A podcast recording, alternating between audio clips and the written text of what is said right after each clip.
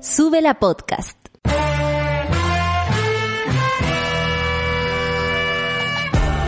Cuando despiertas en otra sintonía, ves las cosas que otros no ven. Si a veces sientes que estás viviendo en Mordor, o como diría mi abuelita, te sientes como chancho en misa, este es tu lugar. Bienvenido al grupo de contención más diverso de la historia. Para ser parte, solo debes escuchar al resto, participar a tu manera, reír fuerte y comprometerte a buscar más misioneros para esta comunidad. Agarra tu taza y sírvete un buen café con nata, que ya está aquí nuestra guía espiritual, Natalia Valdebenito. Son las 9 con 3 minutos y empieza el café con nata el día de hoy.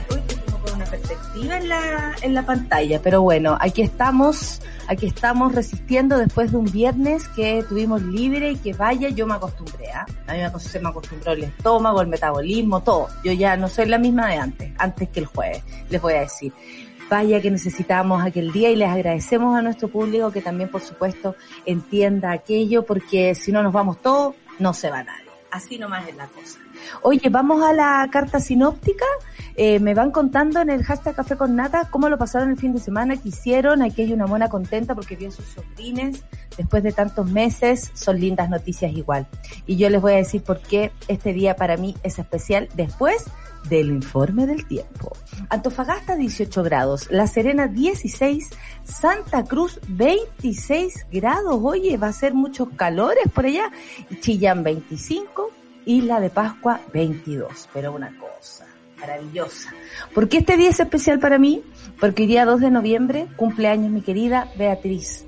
Beatriz que llega a este mundo a cambiarlo todo, eh, con los tiempos vamos a ir hablando, por supuesto, ella y yo, porque ella es tan importante en mi vida, pero este día para mí marca un antes y un después, este día es muy importante en mi corazón por muchos motivos, pero también porque ella vino a darle luz a nuestras vidas, vino a darnos risas, vino a darnos eh, esas ideas locas, descabelladas, Beatriz es una luz absoluta, así que hoy este día en mi corazón está dedicada para mi, mi hermosa sobrina y absolutamente inspiración Beatriz. Y por supuesto para mi solcita y, y su, y su amigo. Eh, un abrazo al alma, querida amiga.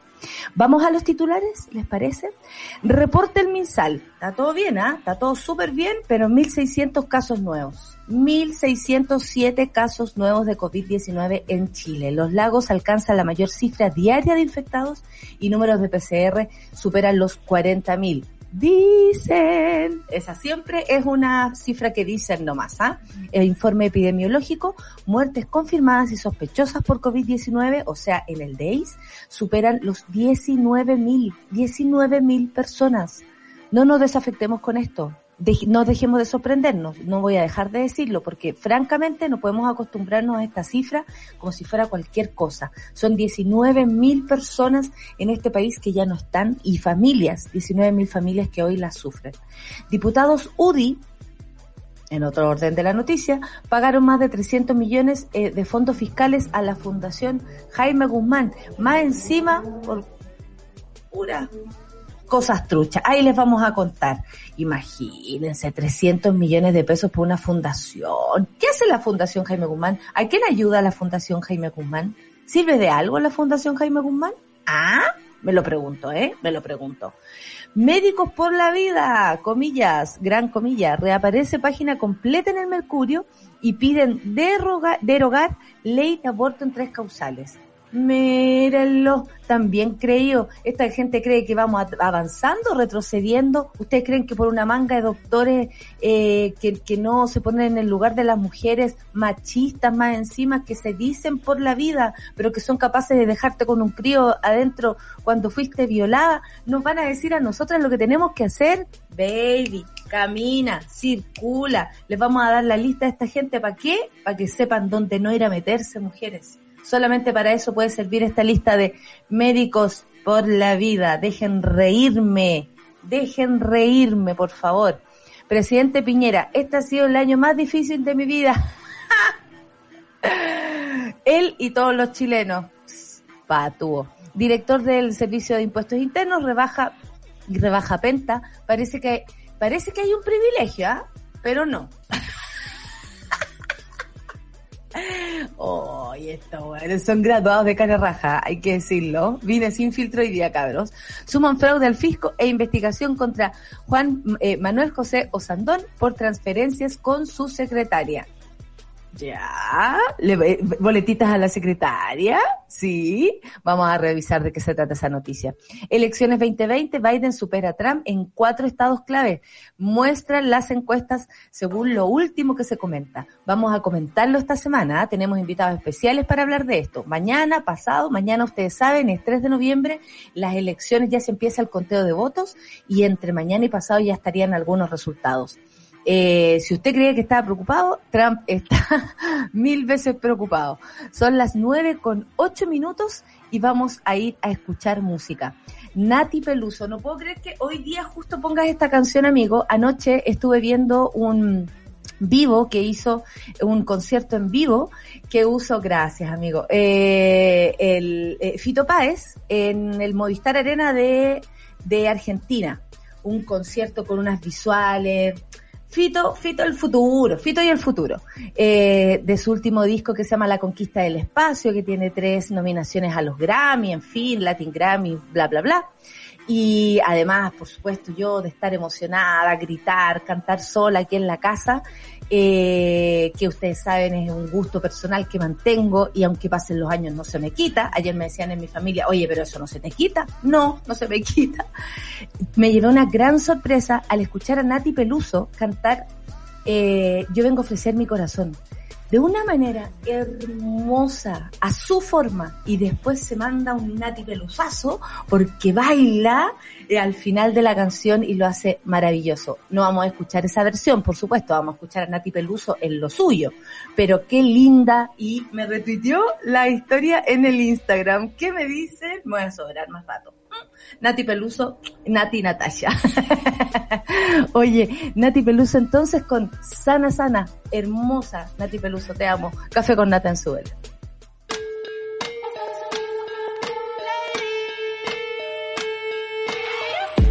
Tengo fuerza para partir el coco. Tráeme la navaja filosa. Argenta como la negra sosa ya sabes que soy la peligrosa. Yo sé cómo hablarle a mi bitch. Yo sé cómo cortar mi hashish. Si te muestro, viene la polish. Si me acallo, siente tu mi dish. Mira que elegante, visto Prada con rulero. Echa gasolina para que se prenda el cuero. Para tú mentirme, la primero. Agárrame acá, ven y aprende picho culero. Y si el FMI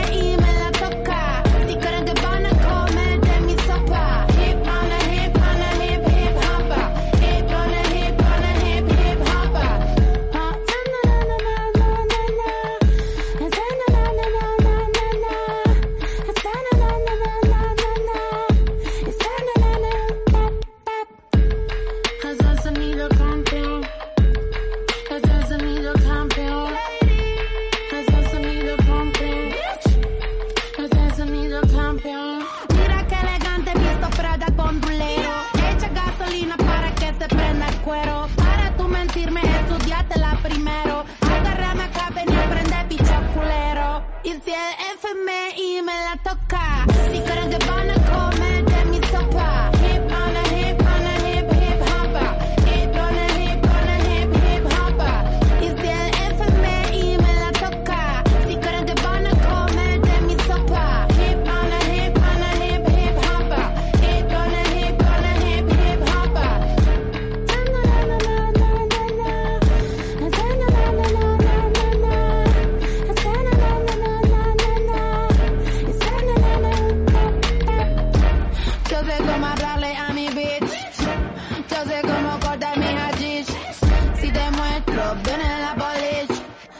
cachos de tu mi clitoris. Y si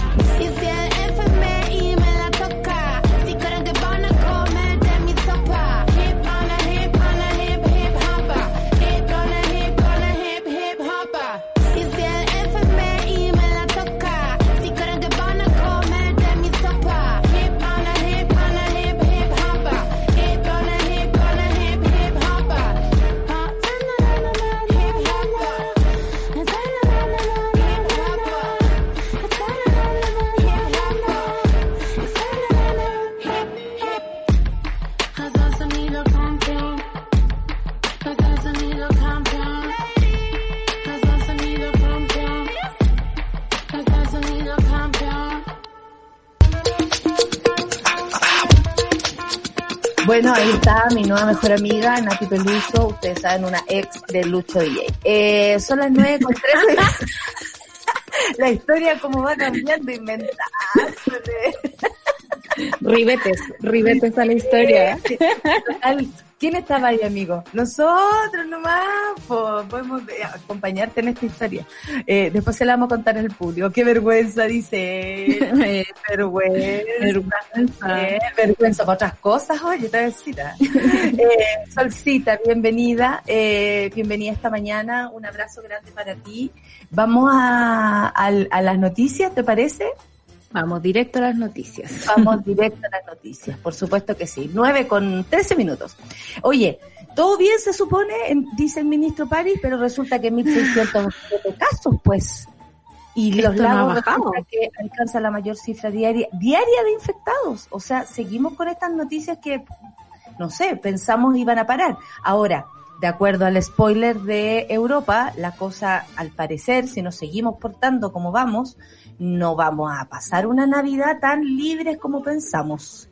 No, no para nada. Eh, los números los números siguen siendo alarmantes. Lo que a mí me preocupa es este nivel de relajo que tiene el gobierno. Recuerdo que con mucho menos contagiados eh, fue un escándalo que la subsecretaria nos mandara a tomar cafecito, una cerveza con los amigos, ¿no?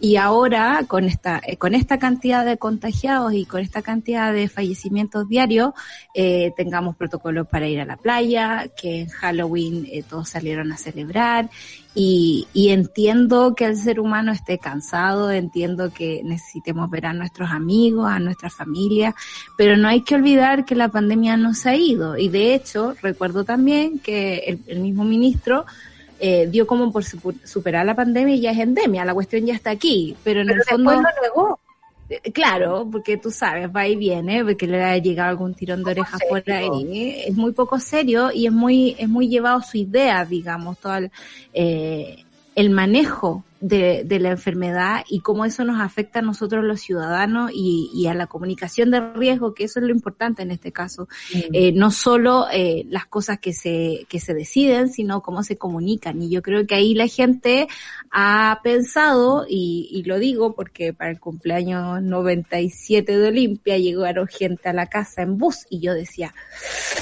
gente que, que oye pero que qué convocatoria que tiene Olimpia no Olimpia, Olimpia tiene convocatorias mundiales cuáticas pero pero el punto es que eh, hay mucha gente que dice el contagio ya no es tal en Santiago por lo tanto ya estamos bien. Y eso es lo que a mí me preocupa no necesariamente eh, no, no, no soy tan idealista en pensar que vamos a cambiar de un día para otro si no lo hemos hecho en todo el año pero sí como tener eh, la conciencia del riesgo todos los días en el, en el corazón creo que debería ser importante, ¿cachai? No solo por uno, sino por el, por el resto de las personas. Por supuesto, uno sigue viviendo y, y, y no sé, uno tiene que cuidar a sus padres, uno tiene que cuidar a sus abuelos si es que los tiene, eh, y, y, y sabemos que esto es una cadena que es una cadena, que yo no saco nada, comportarme súper bien, estar súper bien cuidada, guardada, en fin, si, no sé, voy a tener un encuentro con un amigo en la calle, él no se cuidó y listo, corre la lista. Oye, eh, y respecto a esto mismo, pero en otro orden, informe, eh, informe epidemiológico dice que las muertes confirmadas y sospechosas por COVID-19 ya superan los 19.000 y esto es bastante, 19.070 sí. No vamos a dejar a nadie fuera, eh, que, que, por supuesto complementan lo que estábamos diciendo. Eh, yo sé que muchas personas dejaron como de sentir que esto pasaba. Eh, que hay un momento en que uno siente, ¿no? Siente el miedo, siente que no puede salir a la calle porque hay algo que, que, le, que lo impide, ve a las personas también cuidándose de sobremanera, entonces uno también se contagia de eso, ¿no? De, del sobrecuidado, en fin. Pero resulta que ahora la gente volvió a sus trabajos, hay algunas que sin ningún tipo de precaución extra, digo, porque hay que tener precauciones extra, eh, y bien sabemos que, eh, esta es una enfermedad que, claro, como es tan masiva, probablemente esa, esa sea una de las razones por las cuales tenemos tantos fallecidos, 19.070. Y por otro lado, no podemos olvidarnos que en caso de enfermar, vamos a ir a parar donde hay eh, enfermeras, enfermeros, equipos técnicos, equipos médicos, que están cansados. Porque este, estos números, detrás de estas personas, detrás de, de, estos números hay personas, hay personas que estuvieron en los cuidados, hay familias, como lo hemos dicho acá, pero también hay un universo de personas que no han podido, por ejemplo, pegarse el relajo del 18, pegarse el relajo de la no sé, de ir a plaza, a la Plaza de Dignidad, por ejemplo, si alguno quisiera, o de pegarse el, el relajo de Halloween, que vaya que hubo fiesta el fin de semana. Yo vi a todo Instagram en la calle. Entonces, eh, hay que acordarse de eso porque no solamente son números en, en, lo que significa fallecidos, no, detrás de eso hay trabajo, hay personas que trataron de evitarlo, hay personas sí. que tra estuvieron trabajando ahí con, lo, con los equipos médicos, aprendiendo, cuánta gente, por ejemplo, médicos o, o urgenciólogos, en fin, que tuvieron que aprender cosas nuevas, eso sigue. Entonces, no podemos olvidarnos que también existe un montón de gente que, que no ha podido tener ese espacio que has tenido tú mono, claro. que has tenido tú, mona. Y te lo digo en serio para que de verdad le bajen la guardia. Cuídense. Si este fin de semana querían salir, querían lanzarse porque era Halloween, no sé qué, eh, ya, ya. Ahora tómate dos semanas en lo que sí. te relajáis, en lo que te guardáis. Y estamos hablando como en la verdad. Tampoco nos vamos a hacer los hueones. Eh, la gente se relajó el fin de semana. Perfecto guárdate, ahora guárdate dos. Y como bien aprendimos en el programa especial que hicimos por las votaciones con el doctor Cristian García, hay que estar atento a los síntomas, no esperar que los síntomas avancen. A ver, parece sí. que algo me pasa. ¿Te duele la garganta? Anda, anda al fan más cercano, anda al lugar donde puedas verte. Te, eh, estáis resfriado, tenía una sensación corporal extraña, anda a verte el tiro. Puede ser que no sea un coronavirus, pero ponte tú. Entonces, y... mejor guardar distancia y ya ya, ya lo pasaste bien, relájate, ahora guárdate, por favor. Y si tienes que trabajar, la distancia, la mascarilla, cámbiense la mascarilla. Puta, qué lástima que no tengamos plata para comprarla, pero porque vaya que uno gasta mascarillas también si sale aunque sea un ratito, po. Pero sí, yo pensaba en el medio ambiente, en la cantidad de mascarillas que uno ve. No vaya a comprar el pan y veis mascarilla en el en el sí, suelo, es, es muy terrible. Hay que cortarlas, yo no sabía, hay que cortarle los los elásticos los ¿Saben por qué? Porque si llegaran a caer al mar, porque este mundo es cerdo, como ustedes lo conocen, cochino, y no hablo de animal, hablo de uh -huh. cochinos, eh, van a parar al mar y, y, es menos peligroso que algún animal le quede en la boca. Claro. Atrapado o, o se atrapen en algún lugar. Se, en fin, estamos ensuciando también más claro, encima. Sí, yo quisiera agregar a todo esto que los principales números de, de, decesos, digamos, tienen que ver con las regiones productivas de Chile. Está Valparaíso, está eh, la sexta región, eh, está Antofagasta, está Biobío, estuvo la, en su momento la región metropolitana. Las forestales. Exactamente, yo creo que nosotros tenemos el privilegio de cuidarnos y eso hay que ser muy consciente de, de aquello.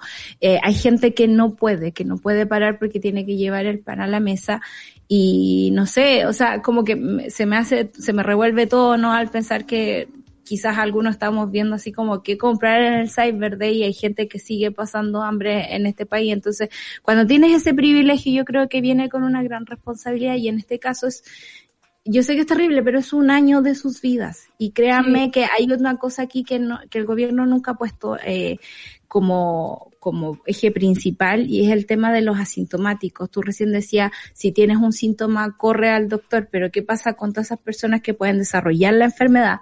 no darse cuenta y contagiar a sus abuelos, contagiar a sus mayores. Es bueno que si tuviste con alguien que tuvo síntomas, tú también pudieras hacer una trazabilidad personal, particular, claro y, y decirlo ahora, lástima que no tenemos esa trazabilidad prometida, porque también mentira, pues. Solo, mentira. O sea, y la búsqueda activa de casos, que es la otra noticia que viene aquí, que es como se han hecho tantos PCR en el, en el, en, en, Chile, no se hace la distinción de aquellos que son por una iniciativa privada para cuidar a los propios trabajadores, por ejemplo, y por lo tanto una persona se ha hecho seis PCR, ocho PCR. Mi hermana, que ya tiene, ya, va hermana, ya, ya, ya, no tiene nariz de tanto PCR. Eh, cuando estuve leyendo justamente el viernes un informe de el Imperial College, que fue el primero que nos habló de, de esta cuestión de, de, los asintomáticos y es cerca del 80% de los casos. En Chile wow. se busca cerca del 20%, o sea, el 20% son asintomáticos. Por de, eso después nos dicen que la, la positividad es, es baja. Claro, porque en el fondo no buscáis donde tienes que, buscar. o sea, el, otro, no me puedo acordar qué ciudad, pero era una ciudad china, por supuesto. O no, era de Corea del Sur. Y habían encontrado un caso. la, memoria de la Mi memoria es terrible. Y testearon a la mitad del pueblo. O sea, fue como así como, es, simple, o sea, para hacer Pero acuérdense que tenemos que a todo el mundo. En Wuhan, donde apareció, se supone, el coronavirus, cuando apareció el rebrote, que fue hace calete rato ya también. pues ya, están, eh, están de fiesta ahora. sí, ya les dio lo mismo, ya fue. Eh, ¿Pero por qué? Porque trazaron a toda la población, a todas las personas le hicieron un, un PCR, es la única manera para saber quién se tiene que aislar, quién se tiene que cuidar y quién puede estar tranquilo y además eh, manteniendo, por supuesto, la distancia y las precauciones. Pero sabéis que no está mal enterarse de esto. Contagios por región. La región con más contagios eh, eh, acumulados es la metropolitana, con 2.488 casos activos.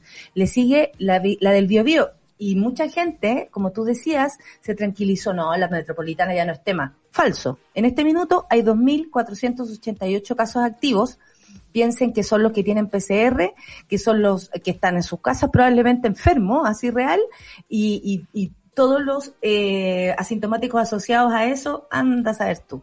Le sigue el BioBio con 1559, eh, la de los lagos con 1388, la Araucanía con 1150 y Valparaíso con 702.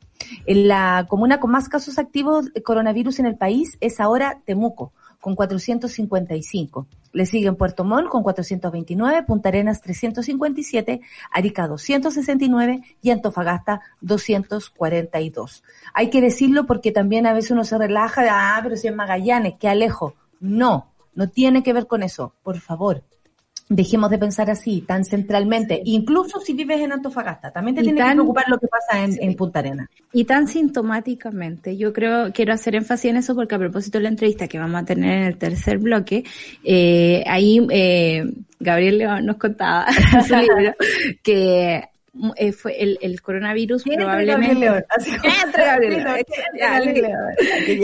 el, coronavirus entró mucho antes de que se detectara porque el examen digamos viene con los sintomáticos no con los asintomáticos que que por eso yo también entiendo por qué es tan rara esta enfermedad y cuesta tanto creer en ella. Es muy es muy santo Tomás ver para creer ¿cachai? entonces como la gente como no lo ve no cree. Y esa cuestión a mí me, me perturba un poco Sí, tienes toda la razón. Espérate, voy a tomar un poco. dale, nomás, toma un cafecito porque por Dios que se necesita Oye, oye, ya como que amanecí así como con hambre, con todo. Bueno, ya.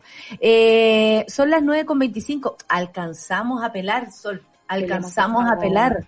Diputados UDI pagaron más de 300 millones de pesos de fondos fiscales de fondos fiscales. Esto es lo preocupante, porque si usted saca de su bolsillo plata, a mí me da lo mismo para donde lo enchufe. Y si la Fundación Jaime Guzmán sabe que ni me cuente, pero que sean fondos fiscales para la Fundación Jaime Guzmán, me enoja. El actual ministro y vocero de gobierno, Jaime Belolio, fue el parlamentario que más traspasó dinero a la institución, con un total desde julio de cuatro millones novecientos mil pesos de montos públicos. ¿Qué es esto? ¿De qué se trata esto? No lo puedo creer. En el 2016 el Ministerio Público inició una investigación por posible, el Ministerio Público en la pega, en el zapato de este gobierno, pero hey, bueno, eso les pasa Veamos. por sucios. Veamos, eso sí, hasta el final de los tiempos. Vamos a ver, cuando suelten los mails, yo ahí empiezo a tirar la alabanza. Suelten los mails, suelten los mails, suelten los mails. Bueno, les cuento. El 2016 el Ministerio Público inició una investigación por posible fraude al fisco a través de la triangulación de dineros de las asesorías externas de algunos parlamentarios. Esto ya por lo menos lo veníamos conociendo, caso Penta incluso, estas asesorías, ¿no? ¿Se acuerdan de esto? Eh, almuerzo a 20 palos de, Todo lo que tiene que ver con el financiamiento irregular de la política. Y ahí viene una gran piedra en el zapato para nuestra democracia. Exactamente, para todos. Luego una investigación de CIPER, obvio, develó los nombres de algunos parlamentarios de varios partidos políticos que ocupaban los dineros de las asesorías externas para pagar a particulares, institutos o fundaciones que estaban ligadas a sus propios partidos y que en algunos casos además eran copiados tal cual de la Internet, ni que fuera un trabajo para el colegio en quinto básico. Cuatro años han pasado desde que se inició esta investigación, no solo por los informes plagiados, sino también por la posible triangulación, como le decía, de dinero entre los parlamentarios, entidades y personas vinculadas a sus partidos. ¿Quiénes han tenido que enfrentar a los tribunales de justicia? El ex fiscal Gajardo, Carlos Gajardo, afirma que hay un incentivo para no meterse con estas altas autoridades, porque el día de mañana entonces pueden obviamente torpedear su ascenso en la institución. O sea, por eso te decía, no le prendamos tantas velitas al Ministerio Público. porque... Claro, el Ministerio Público podría, no sé, si un fiscal de ahí podría tomar la decisión de no meterse en tal o cual cosa, no, no como la, como la señora Romy o, con o como el mismo Carlos Gajardo en su oportunidad él mismo está diciendo que a la gente se le da incentivo para que no lo haga, porque además te, te para explicar en fácil, te mm, de alguna manera te, amedrantan, te amedrantan, te, te ponen obstáculo para subir en los puestos que tú quieras alcanzar, ¿no? Como un abogado, una abogada del Ministerio Público. Bueno, el Ministerio Público solo informa que la investigación sigue abierta, pero mientras tanto, al menos una bancada de diputados mantiene un contrato millonario con una fundación que está estrechamente ligada a su partido y a la que mensualmente, fíjate tú, traspasan dineros del Estado con informes que son iguales. 20 parlamentarios tienen el mismo informe y cada uno pagó por ese mismo informe, que son idénticos en contenido y redacción. Esto lo explicó la periodista Silvia eh, Oramas. En enero, los parlamentarios de la UDI destinaron millones de pesos para comprar estos informes que son exactamente iguales que plancha.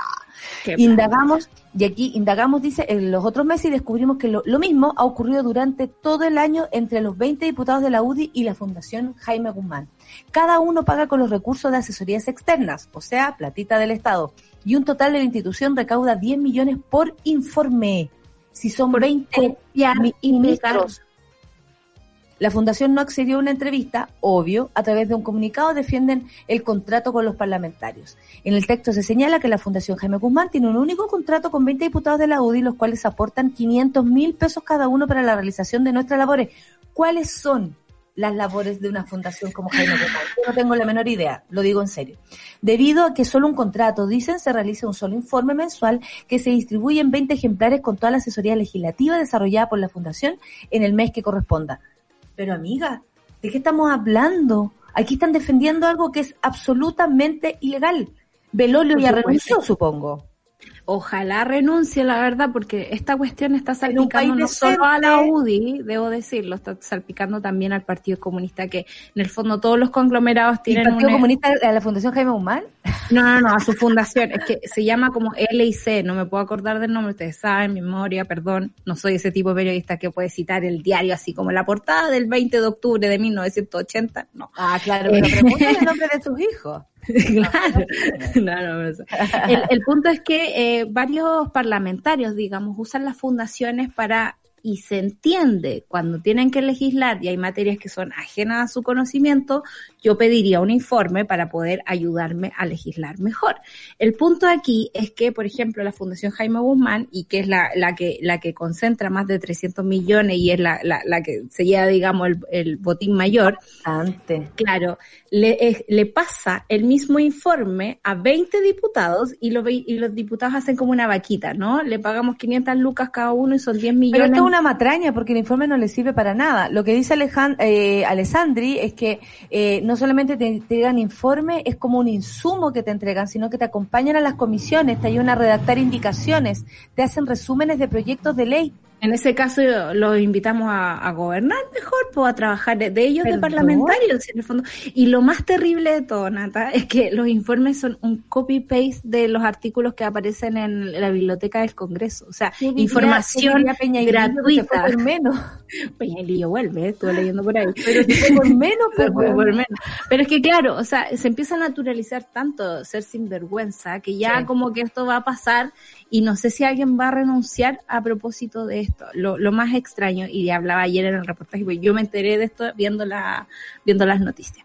Eh, entonces en el, en el, noticiero central eh, decían eh, desde el Consejo de la Transparencia, como no podemos entender como información pública, o sea, parte de la biblioteca del Congreso, llega una persona, hace un copy-paste y te cobra 10 millones por no, eso. pero es cambiando que es una para justificar la plata. yo me acuerdo que cuando era chica y las profes nos revisaban los cuadernos cuando escribían, pero no leían lo que nosotros escribíamos, yo escribía Snoopy, se fue a pasear con su amigo Gusto. Y tú, espérate, y tú le decías como la trampa a la profe, porque esta vieja no está leyendo. Claro, yo, me daba cuenta que no tu tía le cargaba y como alumna, po.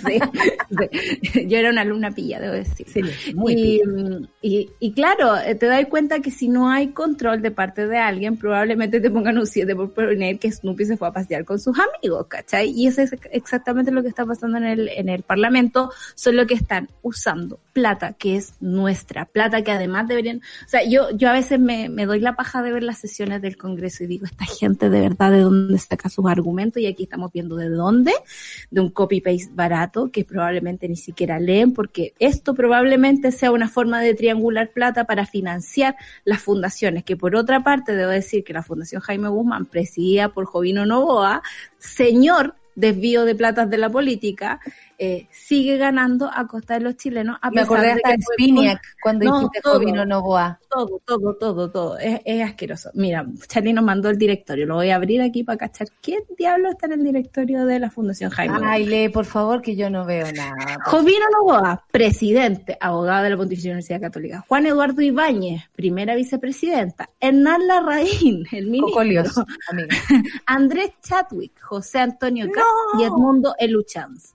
Oye, pero espérate, el igual no vota. ejecutivo, espérate, igual no vota. El director ejecutivo Jorge Garaquemada es el actual consejero del, del Consejo para la Transparencia, que en algún momento decían cómo va a trabajar para la Fundación Jaime Guzmán y además para el Consejo de la Transparencia. Era como, o sea, de verdad cuando se te, se te, dice que los gobiernos de izquierda vienen a robar. te dije de cuidarse, no, es pura, es falsedades, weón. En este país mejor está la mierda. Te pasaste, Sol. Te pasan. ¿Cómo puede ser algo así? Bueno, eh, nosotros aquí por lo menos tenemos, eh, y yo creo que hemos aprendido durante todo este tiempo a no defender a nadie, ¿ah? porque este de aquí o de allá nos parece absolutamente atroz. Si es para la Fundación Jaime Guzmán, por supuesto que enoja, porque uno entiende de dónde viene. Pero si es para la Fundación Pepito Los Palotes y van a usar tu plata, que, que a ti te cuesta ganarte y que pagáis el impuesto con mucho esfuerzo, me parece que también es una cara raja, pero así enorme, que caigan todos, lo digo en serio, que caigan todos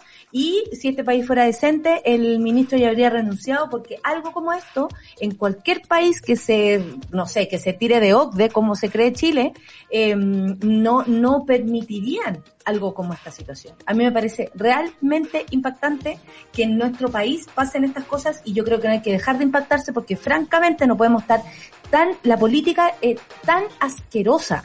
O sea, perdóneme porque además necesito saber qué es, a quién le sirve la Fundación Jaime Guzmán. ¿Ayudan a alguien, por ejemplo, como fundación? Porque tú como fundación te tienes que eh, posicionar en el campo de las, de las fundaciones para hacer algo, ¿no? Hacer algo, ¿no? Ayudar a, alguna no sé, no, no sé, no sé a, qué ayuda Jaime Guzmán. Ni siquiera ayuda a mantener la constitución de, su propio, de su propio creador eh, o inspirador.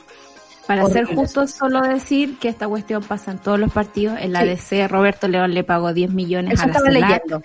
Eh, Camila Vallejo y Carol Cariola pagaron 6 y 3 millones respectivamente a ICAL. En el Partido Socialista, Fidel Espinosa y Maya Fernández pagaron millones al Instituto Igualdad y así.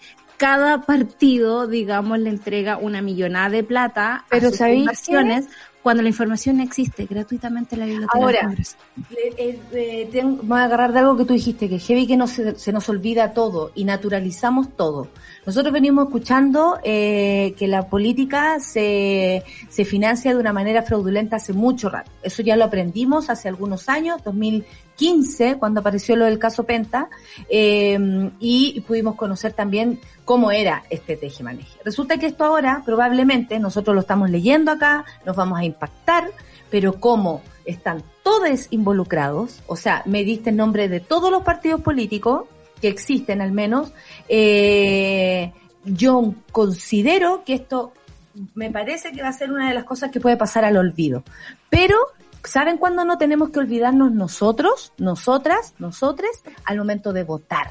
Al momento de votar, usted no permita que esta gente vuelva a ocupar lugares de poder porque usa su plata para fines personales. Y no estoy diciendo que aquí la Camila Vallejo o el Chaín se fueron de vacaciones con esta plata. No, estoy diciendo que sacan plata de un lugar para inyectar a otro, para se supone crear una especie de eh, apoyo, ¿no? Porque estas fundaciones lo que hacen es apoyar a estas personas, o sea, como que les pagan para que, para que finalmente existan, nada más que eso. Entonces, no me parece, y para el momento de votar, cabro, ahí es el momento de cobrarla. Porque la verdad no tenemos otra posibilidad.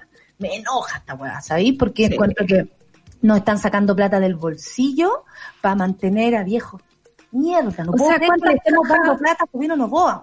O sea, yo pienso que se ve, si vaya a hacer un copy-paste, onda, dame esos 300 millones y compro cajas de alimentos. ¿Cuántas personas pasarían una semana menos de angustia? Y después te dicen que en este país no hay plata para ayudar a las personas. Estamos pidiendo en los próximos 10%, ¿por qué? Porque hay personas desesperadas no porque quieran sacar plata de sus fondos. A nadie le, nunca pensamos que más encima, como ciudadanos de este país, teníamos que además eh, financiar la propia crisis, porque el gobierno todavía no tira nada. Anoche, que, con, anoche que con mucho resquemor escuché la entrevista a, a Evelyn Matei. Yo no quise hacerme la señora decía hasta la señora decía eso. Oye, no, terrible. En fin, está más perdida que en todo. Está súper perdida. Son las 9 con 38 minutos y nos vamos a escuchar la canción de Mamita para descansar un poco. Cálido y frío. Franco de Vita. esa mamita romántica que a esta hora te levantaba con música romántica, que había mamás así que ponían el, el, incienso y te ponían la música mierda. Te voy a decir que mi mamá me ponía el parlante en la mañana y si no me quería levantar, me ponía la ranchera y yo me levantaba muy enojada a apagarla. Saludos, mamá. bueno, para la mamita, la mamita Marisol. Café con la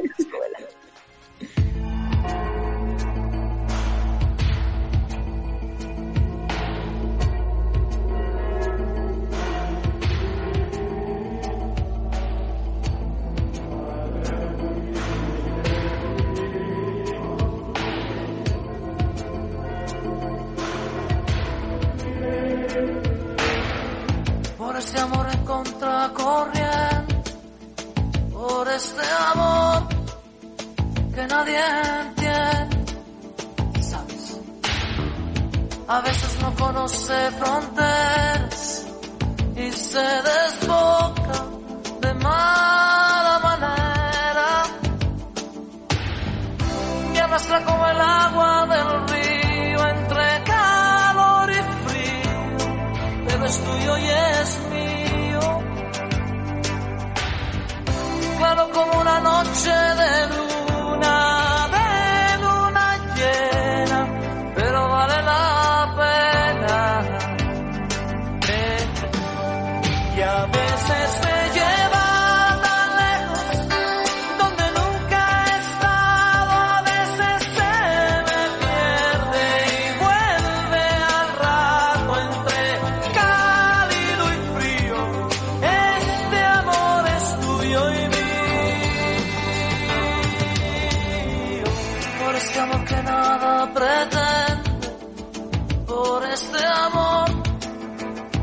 se extiende. Por este amor que nace del tiempo, por este amor que a veces ni yo mismo lo entiendo. Y juega como si fuera un niño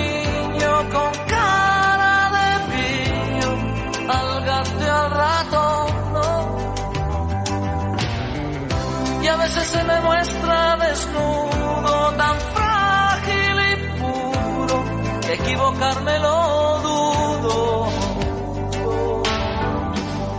Y a veces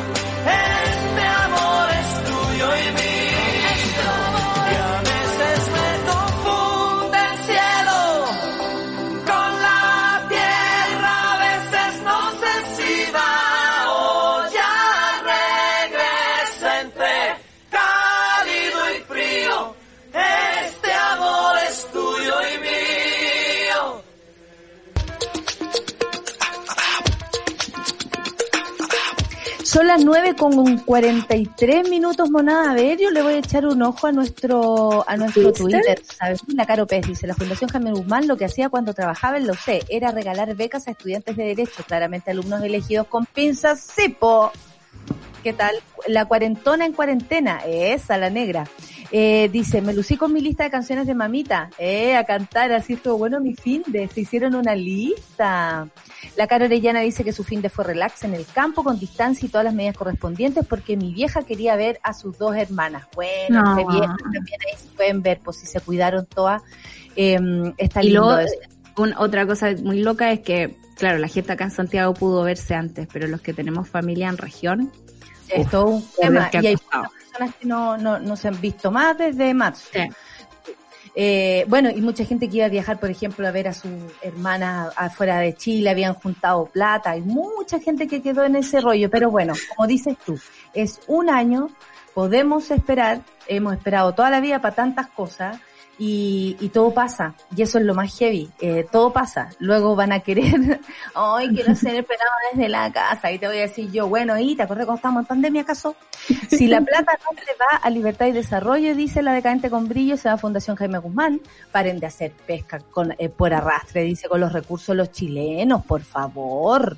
El Diego, el Diego directamente desde Berlín, ya están por irse al horno, qué mejor, chocolate, avena, miel, plátano y jugo de mandarina, hizo unas galletas, parece, ándate está cabrita. haciendo galletas a, los- a los viejos que cuida allá en Alemania. Así Oh. en la mañanita no, nos contó.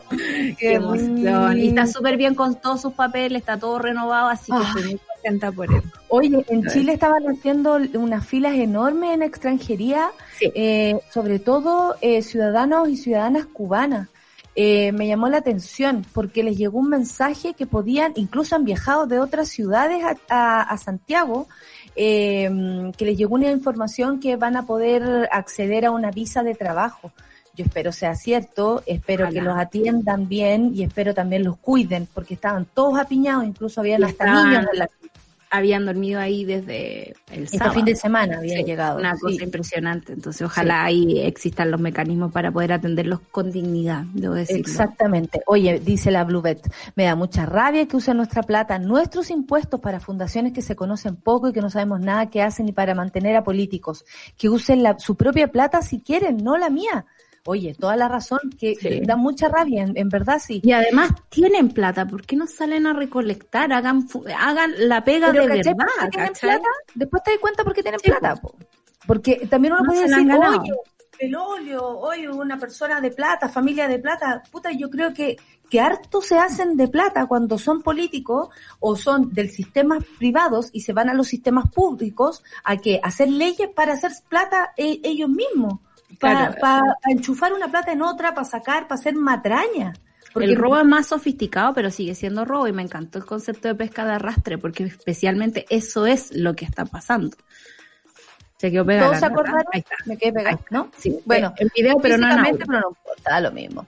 La Romy dice, buen día monada, la canción de Mamita me recuerda una teleserie del 7, dice Rompe Corazones, se me cayó el carnet, no te preocupes que la Clau también se acordó de lo mismo. Eh, modo karaoke, dice la Karen Peña, a propósito con la canción de Mamita del día de hoy. Eh, espérate que hay mucha gente por acá opinando. Y Solcita esta semana, además de tener las votaciones eh, que son muy importantes en Estados Unidos, vamos a tener eh, todas las noticias de los mails. Atención con eso, de los mails, porque ahora dijo París que no los tenía el MinSal, los tiene Entel. Eh, Ya, ¿y esto qué significa? Porque en realidad lo que yo, el mecanismo es el siguiente. como no me que- eche la culpa a mí, si No me eche la culpa. no, yo no Muy nada. ofendido. También vamos a hablar de la ofensa de los médicos un poquito más adelante, pero el punto es que todos los días eh, el, el servidor administrado por Entel hace el respaldo de los mails, a no ser que los hayan borrado durante el día. Pero si llega a las 12 de la noche, durante la noche se hace ese respaldo y eso es lo que guarda Entel. Ahora, eso significa que el ministro está esperando ese respaldo para depurarlo y luego devolverlo o va a revisar en sus propios, en su propia casilla, digamos, cosas así como buscar seguridad nacional, punto, eliminar y entregó los mails. ¿Cómo lo va a hacer? Qué loco, tienes toda la razón. ¿Cómo van a salir de ese entuerto? Y además, que no hemos hablado de eso, Sol, ¿De la, la acusación constitucional en contra del ministro ministro Pérez, Pérez, que está, Pérez. Acuérdense que este fin de semana también pasaron cosas bien feas en la Araucanía.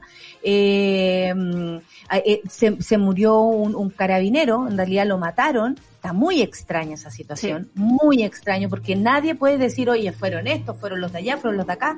Las circunstancias en cómo fallece este hombre y más encima en cómo ellos mismos reaccionan frente a la muerte de este carabinero, diciendo, oye, no vamos ni siquiera con protección eh, eh, está, está rudo, está muy rudo está ahí porque se armó como una fisura, creo yo, que no habíamos visto, que no. tiene que ver con, con los pacos pidiendo provisiones para poder andar seguro en cualquier orden de cosas, en claro. todo lo que tengan que hacer, porque el que mataron estaba manejando 24 años, con también de, de, de, de descendencia mapuche.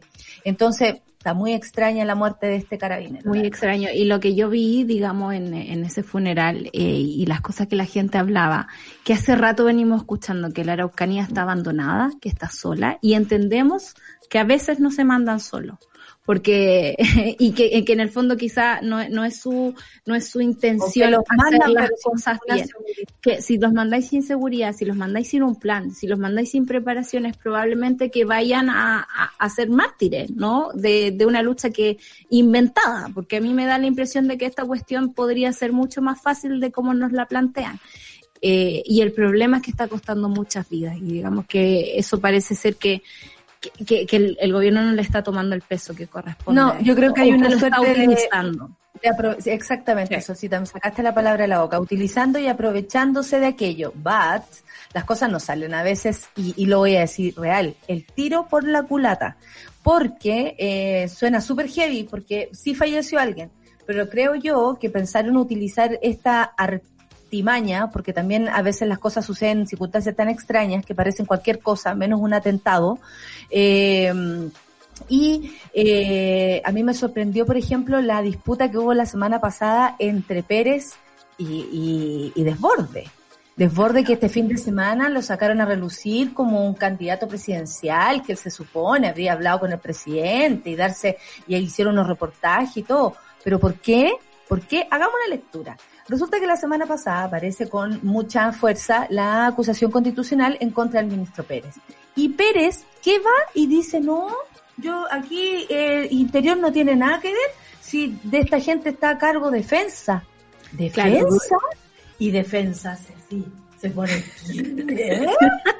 Sale de borde me vaya a decir a mí que yo tengo la culpa de lo que hacen los pacos. Y dentro de la moneda, dicen, quedó la gran cagada porque el presidente Piñera va y les dice, oye, oye, ¿cómo es la wea de borde? Es la única buena que tenemos. No le hagan daño a este gallo. Más encima lo tiene aguachadito porque probablemente sienta que ahí tiene alguna forma de trascender a través de, de, de desborde y de controlarlo.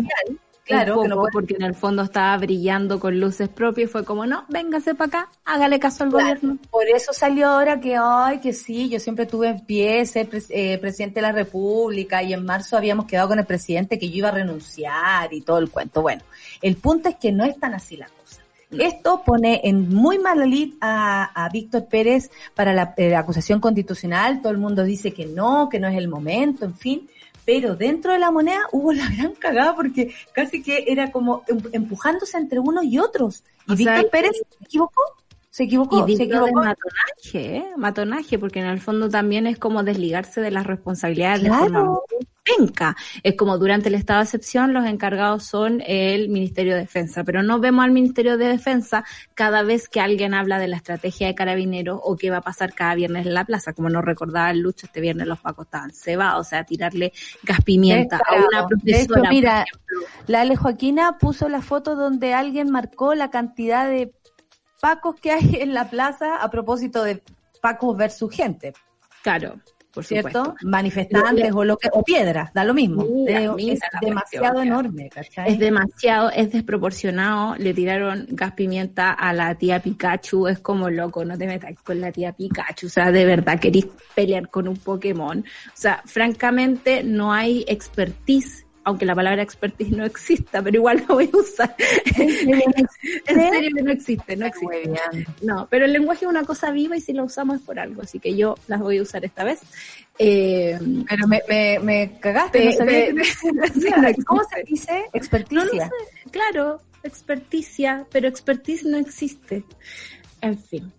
El punto es que no, no tenemos una policía preparada y menos preparada eh, dentro de la, de la sociedad civil. O sea, de verdad se arrancan con los tarros porque creen que somos los enemigos. Y, y eso, digamos, Víctor Pérez eh, es, un, es, un, es un ministerio de continuidad. No ha cambiado nada ahí. Y eso, digamos, debería responder a la acusación constitucional que espero que esta vez la oposición y la DC de verdad hagan la pega, nos hagan los cuchos, porque parece ya un show que a última hora eh, se devuelvan con sus votos o, les dé miedo, digamos, meterse ahí. O sea, o acepten, o acepten cambios, porque también aceptan trueques. Si en el fondo es como yo no voto por ti, entonces a mí en algún momento me vaya a salvar el pellejo. Si también tiene que ver con eso. Gabriel Silver, señora Carvajal, por favor, no se devuelvan. Ya cuando iban para allá, no se devuelvan en el peaje. Ah, páguenlo y pasen. Pasen para el siguiente nivel, porque francamente estamos hartas y hartos de ver tanta eh, corrupción, porque esto no es más que corrupción en nuestra, en nuestra, eh, en, en, nuestro país. Oye, eh, a propósito de eso, el director de Servicio de Impuesto Interno rebaja a Penta. Parece que hay un privilegio, ¿ah? Pero no dijo él. ¿Ah? No vayan a pensar mal. El director del Servicio de Impuestos Internos, Fernando Barraza, afirmó sobre la rebaja de impuestos a Penta que si bien la decisión parece ser contraintuitiva, mira las palabras que inventan si expertise no existe, contraintuitiva, está apegada a la ley. Bueno, gente que está, ustedes sabrán que para las personas, de hecho, eh, Briones en una entrevista ayer, bien acorralado que lo vi en la mañana con, con Alejandra Matos. Con la Con las cabras, con, claro, la, la chica superpoderosa, eh, Bellota, ah, te caché. Eh, no, pero lo, lo atrincaron y, y él todo el tiempo con una actitud, oye, que de verdad, o sea, sácate el casco y hablamos eh, hablaba mucho de esto como de, que ellos iban a poner mano dura respecto a, a, la cantidad de gente que evadía. Y sabéis que ahí, bueno, sale Alejandra Matus al redil, ¿no? Y le da, porque le dice, sí, qué bueno, qué bueno que tengan un, una fuerte mm, fiscalización, ¿no? Pero resulta que cuando la caga una persona de un almacén o una pyme, no es el mismo castigo que se le da cuando la caga un señor con dinero o como usted. Y ahí es donde Briones no tiene respuesta, porque la verdad es más fuerte que él. ¿Cachai? Y desde ese punto de vista tenemos que nosotros también abrir los ojos. Por eso todo esto es información para las votaciones que vienen. Si queremos dejar fuera a esta gente, si queremos que no las cosas no se hagan de esta forma, tenemos que involucrarnos como, como ciudadanas, como monadas. Tenemos que involucrarnos en las cosas, tenemos que estar pendientes, porque el servicio de puesto interno, si te caga a ti, nos tiene que cagar a todo. Eso nomás es, ¿cachai? Y en el fondo aquí es como, ¿quién hace las leyes? ¿Para quién se hacen las leyes? Y eso es importante. Toda la información que nosotros juntamos aquí es bibliografía para cada vez que vamos a votar. O sea, es probablemente muy cierto lo que nos dice el director del Servicio de Impuesto Interno eh, cuando dice que es legal porque se han hecho leyes para que los millonarios sigan siendo millonarios y no paguen la cantidad de impuestos que pagamos el resto de los mortales. O sea, de verdad eh, esta cuestión es un robo por donde lo miren. Esos 1.400 millones muy bien servirían para combatir la pandemia, por ejemplo. Podrá ser legal, pero es ético y en eso, digamos, no nos podemos quedar sentados, digamos. Tenemos que empezar a pensar para quién están hechas las leyes y si nos siguen sirviendo, cuando caducan, digamos, esas leyes que no protegen a la mayoría de los ciudadanos chilenos. Por supuesto. Y vamos a estar atentos porque las elecciones 2020 de en Estados Unidos, ustedes saben, a una semana de las nuestras, Biden supera a Trump en cuatro estados claves, muestran las encuestas. Por eso Trump ahora diciendo en su Twitter, Biden es igual a Castro. Y es como a Trump que murió, por favor, ¿ya? Por favor. Y el hermano también ya está a morirse, les da lo mismo. Eh, y que, bueno, que, que bueno, que, llega a dar eh, vergüenza escuchar a los latinos a veces hablar así, ¿ah? como viene el socialismo, no tiene ni idea, o sea, no sé, tú vas una vez a Estados Unidos te das cuenta que no hay por dónde. No, y lo otro, por dónde. creo yo que en algún momento tenemos que empezar a hablar del poder. eh, el poder en manos de cualquier ideología puede ser peligroso. Hemos visto cómo hay socialismos malvados, hay socialismos que entraron a democracia, como en Chile, que eh, Salvador Allende llegó al poder con los votos de Chile, eh, pero cuando, cuando el poder se mete, cuando, cuando llegan, digamos, las armas, todos todos sufrimos de igual forma. En ese sentido, cuando se trata de una dictadura, una dictadura, tenga el tinte político que tenga nosotros como ciudadanos tenemos que empezar a aprender a distinguir eh, la paja del trigo, tenemos que mantener la información. Sabemos que este año va a ser un año especial y hay que estar súper observante. Eh, las campañas que se están haciendo vía WhatsApp con fake news son estrepitosamente amargas, digamos, para, para el comportamiento democrático. eh, y, y, yo no lo veo muy distante a lo que pasa en Chile, digamos. Pero hay una buena noticia. Hay una buena noticia que se parece mucho a la buena noticia de Chile, que la comentamos el otro día, Sol, que tiene que ver con la gran cantidad de gente que está votando en Estados Unidos. Y eso siempre habla bien de un pueblo eh, porque quiere participar, porque quiere involucrarse. Yo considero que esa es una buena noticia porque eso es lo que tiene muy asustado a Trump. A él, a él al, siempre a la, a la derecha, en este caso, siempre le conviene que usted esté en su casa y no se involucre en la política. Bueno, si están votando, esperamos sean buenas noticias. Oye, tenemos a nuestro invitado del otro lado. Manso invitado. Manso invitado, ¿ah? No lo podemos creer, estamos muy felices, ya llegó y vamos a, para esperarlo, vamos a escuchar Cupido, no sabes mentir, y pasamos de inmediato a la entrevista porque estamos muy expectantes de eh, tener aquí y escuchar una vez más en el Café con Nata a Gabriel León. Así que no se eh, vayan por ningún motivo, ahí está el libro nuevo, Pandemia la solcita lo está mostrando. Todo lo que quieres saber y lo que no quieres saber, Gabriel León lo trae. Café con nata en suela.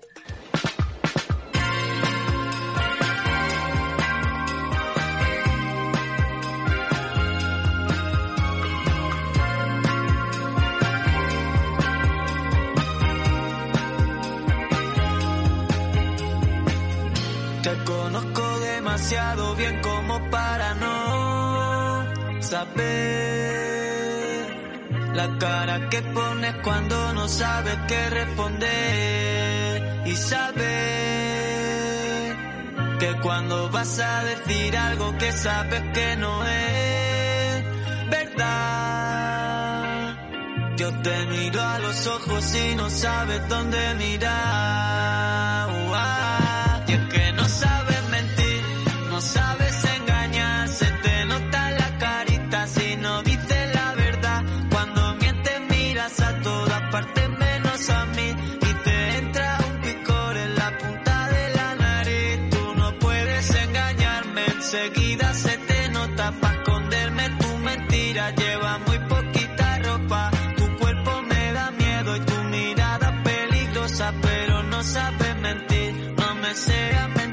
side.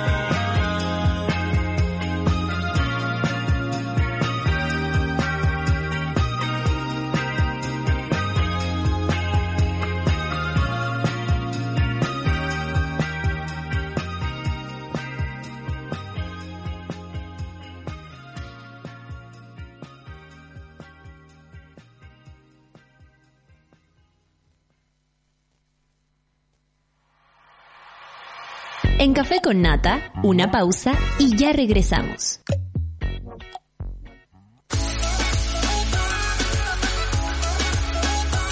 Este es el primer programa donde tú, la música y el baile son los protagonistas. Llegó tu momento, baila.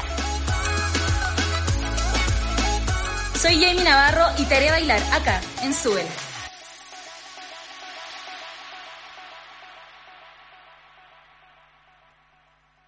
Crea tu propio espacio con los nuevos mouse y teclados de Logitech. Minimalistas, inalámbricos, modernos y silenciosos. Encuéntralos en spdigital.cl. Las historias del nuevo Chile necesitan un medio independiente. Suscríbete a Sube la Club y construyamos juntos un nuevo medio para un nuevo Chile. Baja la app y súbete a Sube la Club. Ya estamos de vuelta en Café con Nata. Bien. ¿Ya descargaste la nueva aplicación de Sube la Radio? Apostamos por unos contenidos sin independencia en las plataformas. Por eso queremos contarte que en nuestra aplicación puedes escucharnos y vernos en vivo, disfrutar de series y documentales y enterarte de las últimas noticias, tendencias y encontrarnos, por supuesto, en el Sube la Club. Somos una comunidad que crece y se conecta, así que cuéntale a tus amigues que ya estamos listos en la App Store y en Google Play. Baja la app y sube la voz.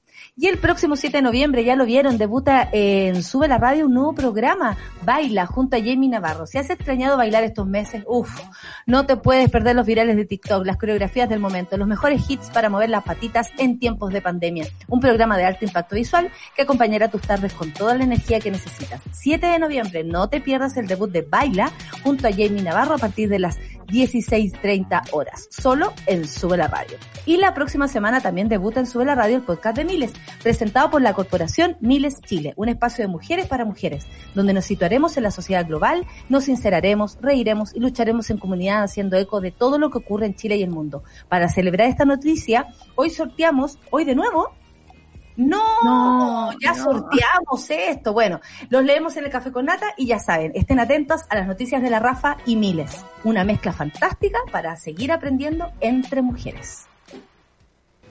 Tómate el tiempo para conversar, que en Café con Nata es lo que hacemos ahora junto a un nuevo invitado.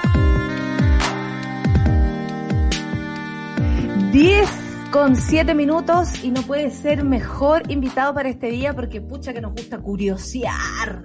A nosotros nos gusta curiosear con Gabriel León, gran invitado. Este en un año totalmente revolucionado por el avance del COVID-19, Gabriel León lleva además con un nuevo libro, ya no es el de los mocos, no, ahora es pandemia, yo le puse el de los mocos, eh, Gabriel Maya, perdona. Eh, ahí nos cuentan la historia de las enfermedades, por favor Sosita, muéstralo. Nos cuentan las historias de las enfermedades infecciosas, los aciertos y desaciertos de la medicina para enfrentarlas y por supuesto la arremetida de una pandemia sin precedentes que muchos jamás pensamos vivir y, y, y en verdad eso es lo que más loco yo creo que nos tiene. Hoy conversamos con Gabo Tuitero, nuestro querido Gabriel León. Bienvenido una vez más a nuestro programa. Somos felices de tener aquí, aparte de uno de los podcasts, junto con el café con nata, mejores de Latinoamérica. Maravilloso. Nos gusta mucho la ciencia pop, nos encanta. Muchísimas gracias. Un Somos placer. fans. Un placer estar con ustedes, Nada, Sol. Muchísimas gracias por la invitación para conversar nuevamente. Siempre, siempre un placer. Ay, pero es que bueno, escucharte es un placer, Gabriel, porque además tiene una forma de relatar las cosas que yo te pondría a contar malas noticias y, y, y parecerían buenas. bien. Tenemos que hablar. no, el nuevo podcast se llama Tenemos que hablar. Tenemos que hablar. El vocero de mi gobierno va a ser. El vocero de mi gobierno sería Gabriel León. Bueno, les tengo que contar algo y todo. ¡Oh! oh. Claro, traductor, hubo un terremoto y quedó la cagada, pero estamos súper bien. Oye, partamos, por eso de, de, de, esto que nos tiene, yo creo que nunca pensamos vivir una pandemia, ¿no? Eh, claro. Todo cambia, al, al, momento de estar viviendo una experiencia como esta, porque además es una experiencia humana, o sea, hay una experiencia científica, también hay una experiencia humana que cada uno puede tomar y que además, por ejemplo, yo que me he planteado la posibilidad de seguir viajando por el mundo haciendo stand-up, ah. es una experiencia que compartimos entre todos y eso es súper loco. Como voy a ir a Londres, la misma historia. Voy a ir a, a, Madrid, la misma historia. Voy a Estados Unidos, la misma historia. Entonces, donde sea que vaya, eh, es como una historia personal y, y, y absolutamente compartida. Cambia, nos cambió todo. Son de esos eventos que son multidimensionales y transformadores a escala social. Está, está, claro. Son de esas pocas cosas porque, por ejemplo, cuando terremotea en Chile, terremotea en Chile. Y la gente mira y dice, oh, la media cagada que quedó en Chile, y como que, y nos, y nos ayudan. Pero ahora donde uno mire, están viviendo exactamente lo mismo. Y si bien culturalmente hay algunas diferencias, eh, porque hay países que eventualmente estaban mejor preparados que otros, eh, básicamente es lo mismo y la sensación es exactamente la misma. ¿De dónde diablos salió esto? Es lo más parecido a una película. Y uno sale a la calle y está todo el mundo con mascarilla. Y si hace un año atrás alguien me hubiera dicho, oye, un año más van a andar todos con mascarilla en la calle porque hay un virus mortal, de... y diría, ¿qué te pasa? ¿Qué onda? Eh, y ocurrió, pues. Eh, y tiene que ver justamente con esto de que hemos avanzado tanto y nos va tan bien combatiendo enfermedades infecciosas que se nos olvidó que estas cosas ocurrían. Y es súper interesante que haya ocurrido en este momento porque además la causa de esta pandemia tiene que ver eh, estrechamente con lo que está ocurriendo con la crisis climática. Entonces creo que va a ser súper interesante la sinergia que se va a producir entre estas dos emergencias, porque recordemos que en cuanto la pandemia se acabe, nos está esperando eh, un gigantón que nos va a agarrar a coscachos de nuevo, que es la crisis climática. Y tengo la sensación de que hay varias lecciones interesantes que vamos a sacar. Pero efectivamente, junto con la crisis climática, la pandemia es un evento unificador. Eh, está en todas partes lo mismo, eh, lo podemos vivir con sensaciones distintas, pero, pero en, todo el, en todo el mundo ha sido igual. Muchísimos enfermos, muchos muertos. Al principio nadie entendía muy bien lo que estaba ocurriendo, había mucho caos. Lentamente la cosa se empezó a ordenar. Ahora entendemos muchísimo mejor cómo funciona el virus, cómo se contagia. Entendemos muy bien que la mascarilla es súper importante. Eh, los espacios cerrados, confinados, mal ventilados, son muy poco recomendables. Es mejor estar al aire libre, pero eso nos tomó ocho meses. Entonces ha sido lento, ha sido duro, ha sido planetario eh, y ciertamente va a ser súper interesante para analizar en el futuro cómo los países fueron respondiendo a esta emergencia. Y, y hay, hay, otra cosa importante, creo yo, Gabriel, y que, y que tú lo haces muy bien, y perdón que esta entrevista sea como súper fan. pero nos declaramos. Nos declaramos fan, sí. Pero tiene que ver con los procesos de la ciencia. A propósito que el otro día nosotros estábamos muy entusiasmados, por ejemplo, de que habían encontrado una especie de vida en Venus, y después yo leía los cabres de la Sociedad de Ciencias Planetaria y decían, no, devolvámonos un par de pueblos, la verdad es que no, no están así. Y hay una parte del libro que a mí me, yo la dejé como con cinco mil posts, y tú sabes aquí todos marcados, pero había esta la importante, esta, donde habla de, de que, que, que, la comunicación de ciencia eh, se hace como a través de hechos, de cosas muy, muy específicas y no nos enteramos de los procesos. En el libro tuyo, Pandemia, vemos la historia, digamos, del bicho. Yo le digo, yo sé que eh, biológicamente incorrecto, yo le digo el bicho, digamos, porque... Yo también le digo el bicho, así que dale me, me, me, cuesta como el... Si Gabriel le dice el bicho, estamos. Sí. Virus versus bacterias, ahí como que mi cabeza siempre, siempre se confunde. Pero hay una historia, y esa historia tiene que ver con mucha incertidumbre y con que las enfermedades siempre han sido un misterio. Y, y, eso, digamos, en estos tiempos nos está pegando fuerte, el tema de la incertidumbre y cómo llenamos ese hoyo ahí.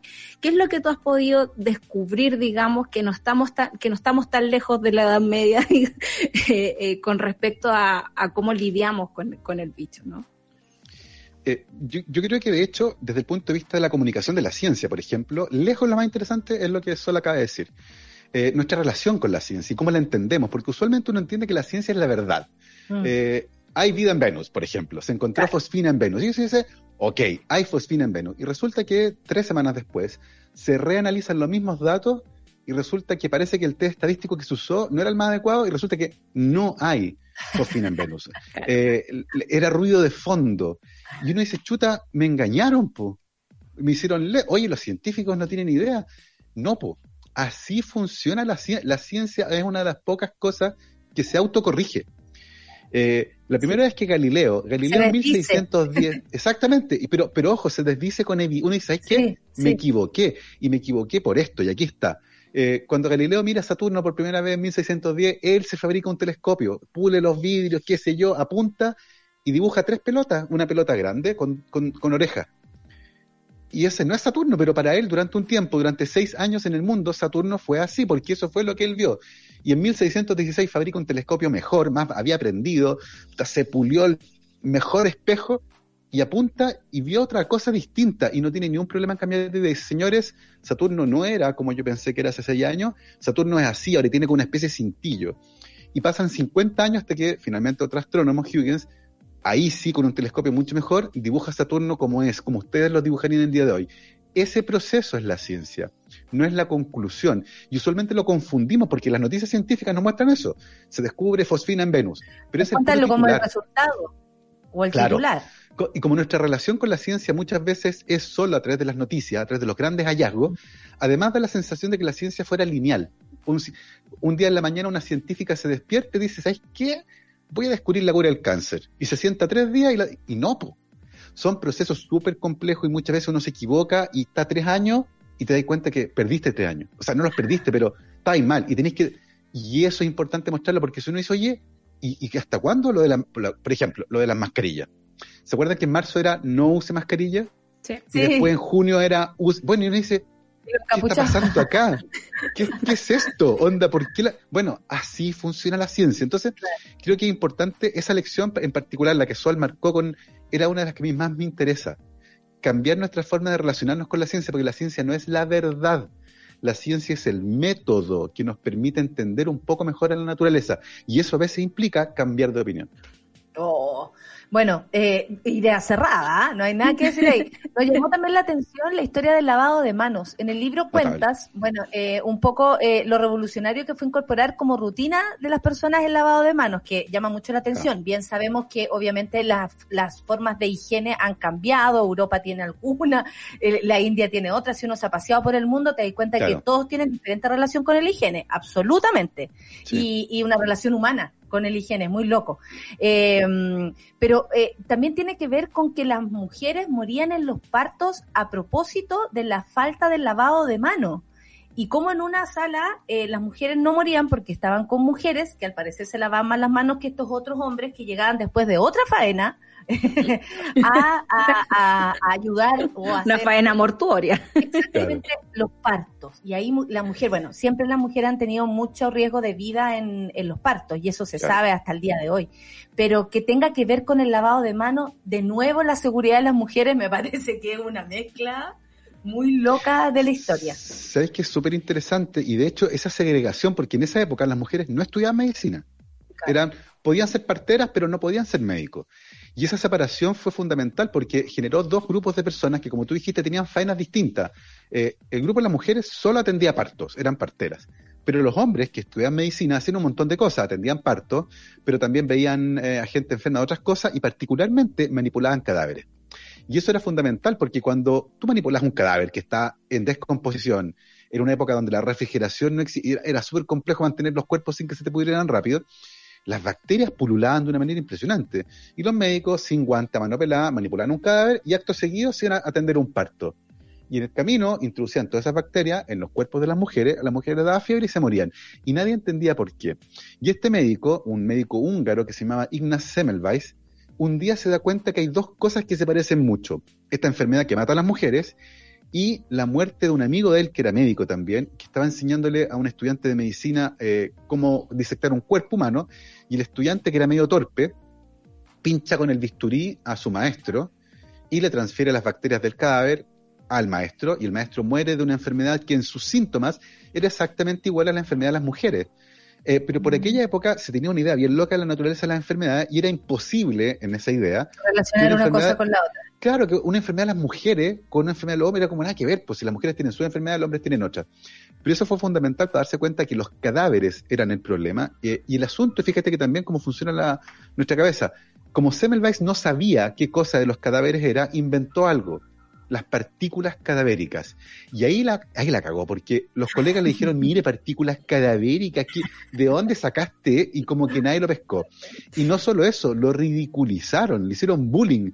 ¿Y de dónde sacó este las partículas cadavéricas? Y, y Semmelweis tuvo un colapso mental, termina internado en una clínica psiquiátrica, le sacan la mugre porque se intenta escapar, eh, sus heridas se infectan y él muere a los 47 años, muere súper joven. Pero gracias a que publicó estos hallazgos, otros científicos, particularmente en Inglaterra, leyeron y ¿sabes qué? Independiente de la idea de las partículas cadavéricas, esta cuestión funciona, así que allí- aquí hay algo. Y ahí se empieza a masificar la costumbre que los médicos, antes de atender un parto, por ejemplo, cualquier procedimiento, se laven las manos, eh, que se esterilicen los instrumentos que usaban para tocar tu cuerpo. Antes no se hacía. Eh, tenía una herida y te manipulaban mano, y las infecciones eran terribles. Entonces, fue un cambio lento que se produce a lo largo de varios años que finalmente termina por instalar esta idea que viene de la mano con la idea de las bacterias, que hay algo microscópico que no podemos ver, que son virus y bacterias, y eso es lo que nos enferma. Pero ese cambio cultural final fue súper largo, muy complejo, y hoy en día, evidentemente, ningún médico osaría a entrar a una sala de cirugía sin lavarse las manos. No, ni a cocinar, como tú decís, viene de la mano. Claro. es como que todo se une, viene de la mano eh, Sí. de una información. Salsita. Totalmente. Y otra cosa que me llamó la atención, bueno, en, en ese capítulo especialmente como que me dio penita así como, ah, las mujeres mueren, como que fue tema Claro. después de que un hombre se, se enfermó, ¿no? Eh, lo otro que me llamó la atención los niños, que los usaban caleta para probar vacunas. Y yo dije, O ¿qué, sea-? ¿qué, qué volada tus científicos que de repente pescaban al hijo del jardinero, ¿cachai? No, vamos a probar una vacuna, así. Oye, en esa historia, yo, yo ahora estoy trabajando en otro libro que, que es no, bien complejo no lo pensábamos. Te juro que no. Pensaba eso. Nunca lo que se imaginé. relaciona un poco con lo que dice la Sol justamente. Ser niño hace 200 años atrás era terrible. O sea, de partida Sí. piensen ustedes que uno de cada dos niños moría antes de cumplir cinco años. O sea, si ustedes tienen de tres hermanos, dos se murieron antes de los cinco años. Eh, la muerte de los hijos era algo tremendamente cotidiano, tanto que la gente era como que estaba ahí como... Hoy en día se muere un niño y las familias se pueden destruir. Pero en la antigüedad, por eso que las familias eran tan grandes, tenían 15 hijos, porque sabían que con suerte 5 iban a llegar a la vida adulta. Y el resto era básicamente un backup, así como el, el respaldo por si acaso, porque se morían por montones. Y hubo un momento en la historia, que justo fue la transición de nuestras abuelas probablemente, que fue a, a comienzos del siglo XX, donde la medicina avanzó tanto, pero la gente siguió teniendo muchos hijos. Por eso que hoy en día hay familias que dicen, no, si yo tengo como 15 tíos, porque justo fue el momento en que hubo ese quiebre y ahora empezaron a sobrevivir todos. Po. Entonces te topaste con, oye, y vivieron todos, y como, oye, ¿qué hago con 15 hijos? Porque fue justo en esa transición. Y no solo eso, los niños eran usados para, oye, hay que hacer un ensayo, y agarraban, o sea, ¿tú crees que le preguntaban? No. Agarraban cabros chicos de hospitales, los huérfanos, los que tenían problemas mentales. Cualquier, y era como, y los probaban nomás. De hecho, esto de pedirle permiso a la gente para hacer ensayos viene después de la Segunda Guerra Mundial. Después de los juicios de Nuremberg, cuando los médicos nazis fueron colgados por hacer experimentos con la gente, ahí la comunidad médica dice, ¿sabes que necesitamos una serie de reglas claras y universales acerca de cómo es aceptable hacer investigación biomédica en seres humanos? Y de ahí viene el consentimiento informado, esto de que uno lee de qué se va, qué se va, qué se va a hacer con uno, esto de que yo es voluntario y me puedo salir en cualquier momento, no es obligatorio, eh, y eso es relativamente nuevo y viene justamente de aquello, pero como dice la Sol, en aquella época era como, ah, se me ocurrió una idea, voy a agarrar al hijo del jardinero, y lo agarráis nomás y le inyectaban cosas, le daban, oye, y hay unas historias que son tremendas, pero efectivamente era así. Eh, la infancia hace 150 años, 100 años atrás, era terrible y se nos olvidó. Y por eso está esta idea de que todo tiempo pasado fue mejor. No, no, no, no, no. Lo hace que se nos olvida, por eso es importante leer historia. Me atoré. Oye, eh, bueno, creo que los niños en general están bien vulnerables siempre. Y creo que eso Sí, siempre no. lo tenemos que revisar. O sea, la historia de la pedofilia, sujetos de, de todo, ¿no? Como eh, es súper fuerte. Yo creo que es un tema que tal vez como, como, como ciudadanos de este mundo, no nos hemos ni siquiera atrevido a indagar tan fuertemente ahí porque es muy doloroso. Yo me imagino, ¿no? Que es muy doloroso lo que nos podríamos encontrar. Armemos dos preguntas de una porque te quiero aprovechar absolutamente, Gabriel León, en nuestro programa. Eh, ¿Cómo va esto de la vacuna? ¿Cuál para ti sería como la, la que está más cerca? ¿Cuál es la, la, la, lo que nosotros deberíamos entender como buenas noticias? Porque eh, se dice mucho, pero no me parece que sea muy conveniente hacerse, eh, em, no sé, como ilusiones. Porque además la ciencia toma su tiempo y me parece que es lo que, lo que corresponde. Aquí por lo menos lo hemos entendido así. Pero en ese contexto de, de, de la vacuna del coronavirus, eh, porque también todo lo queremos rápido, rápido, rápido. ¿En qué lugar de los rankings de peores pandemias ubicarías al coronavirus? No, hay una... el, el contexto que, histórico suave, suave, suave. Es pichiruchi. O sea, piensa tú que la, la, la pandemia de influenza de 1918 mató entre 20 y 50 millones de personas muertos, que corresponde más o menos entre el 1 y el 2,5% de la población del mundo. Eh, la peste negra mató a la mitad de la población de Europa.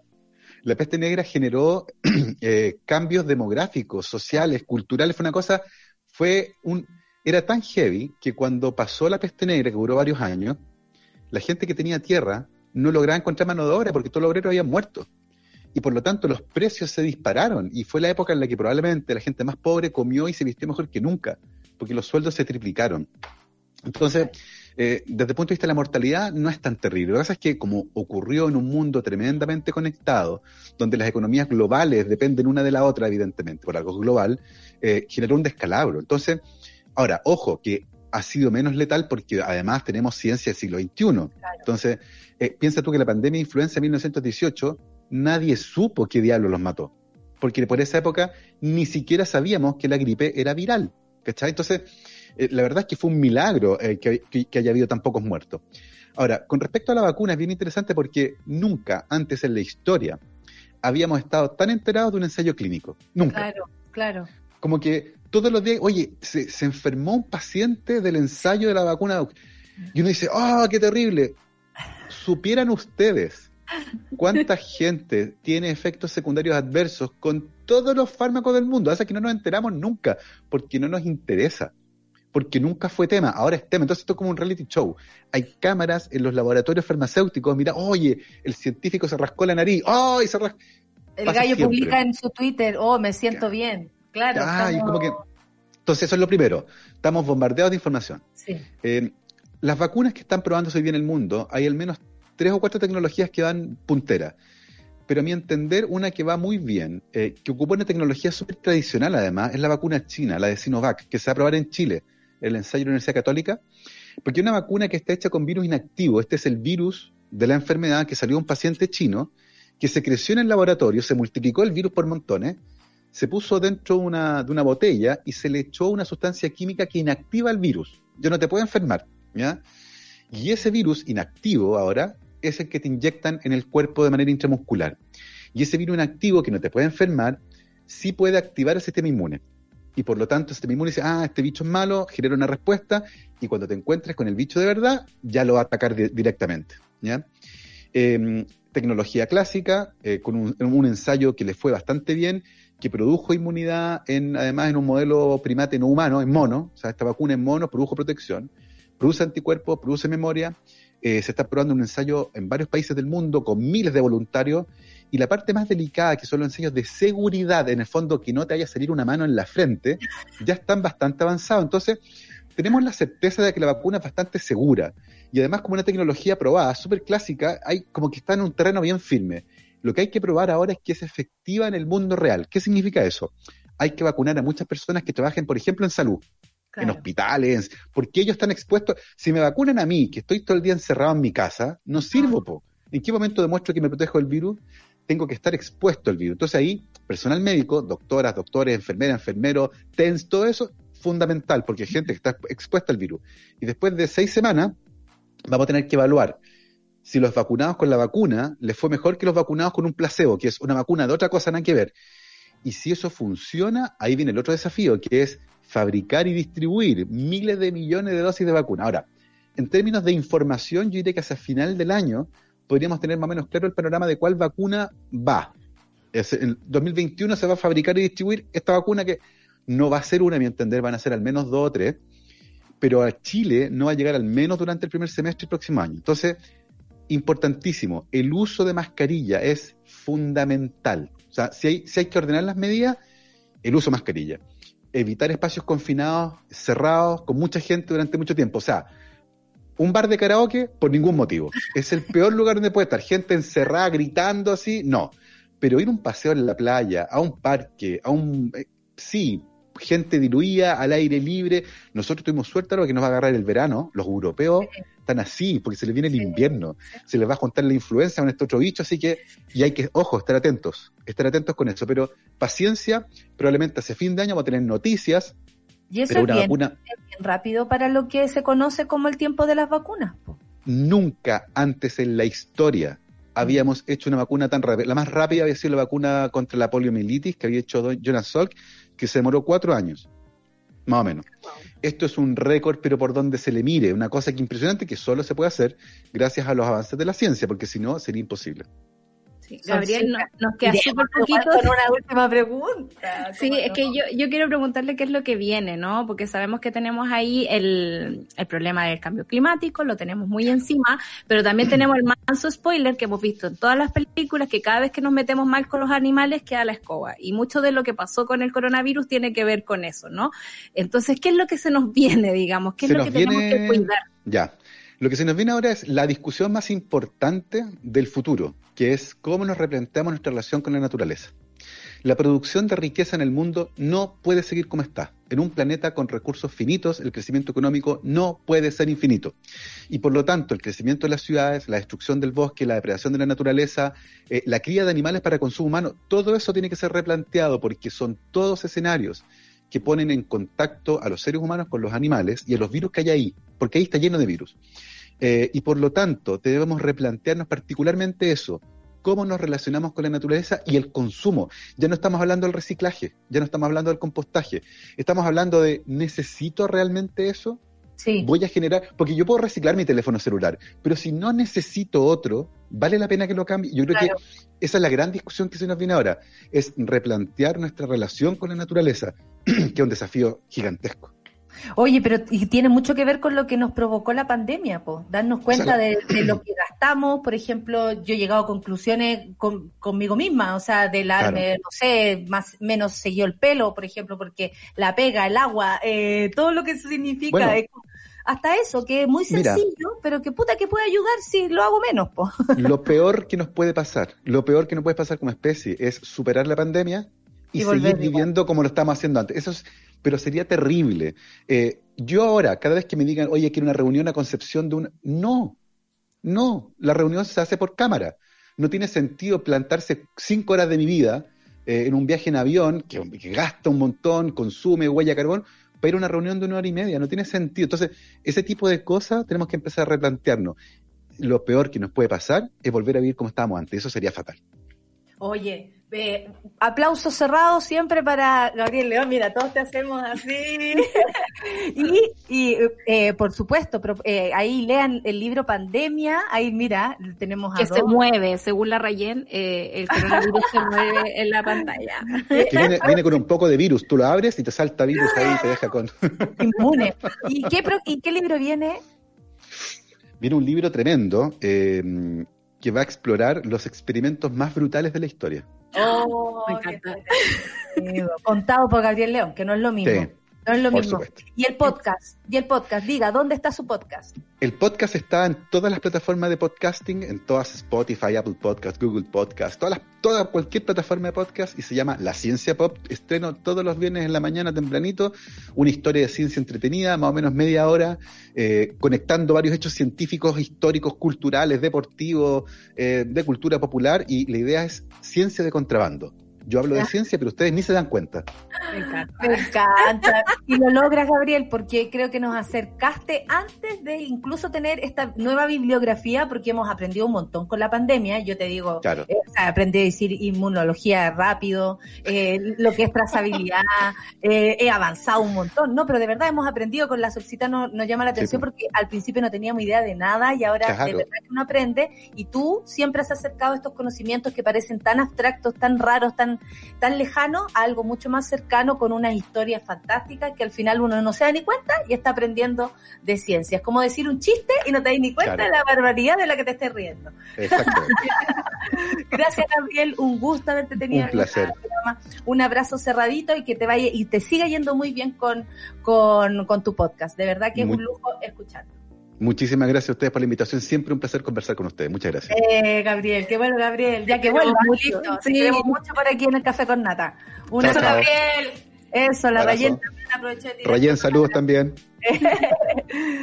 Oye, chao. Chao. Gabriel, muchas gracias por haber estado con nosotros. Gran, gran invitado como siempre. Más encima se escuchaba perfecto. Qué invitado, ¿ah? Porque se escuchaba clarito. Porque, bueno, Profesional. Bueno, Claro. micrófono. Bueno, micrófonos también como escucho a nuestra querida Rayen. ¿Cómo te va, amiga? ¿En serio me escuchan bien? Excelente. Sí. Eh, bien, oye, que... Pero te escucho que- como medio así, ¿por qué? Ay, ¿Tienes- pero- ¿Qué pasa, la alergia? ¿Qué está pasando? Qué atroz, no sé. Sí, pues. Ah, sí, de hecho tengo el micrófono bien, así que soy solo yo. es que tuve mucha actividad el fin de semana. Eh, Ah, sí, te vimos, te vimos disfrazada. oye, yo la escuché pelando Halloween hoy día en la mañana, pero aquí estábamos encerrados entre la casa. No, no, estamos hablando de los monos que se portan mal. De eso estamos hablando. de, la- Eh, de las fiestas con parlantes, de, de esas que uno invita gente. El karaoke, el karaoke que hablaba. Karaoke.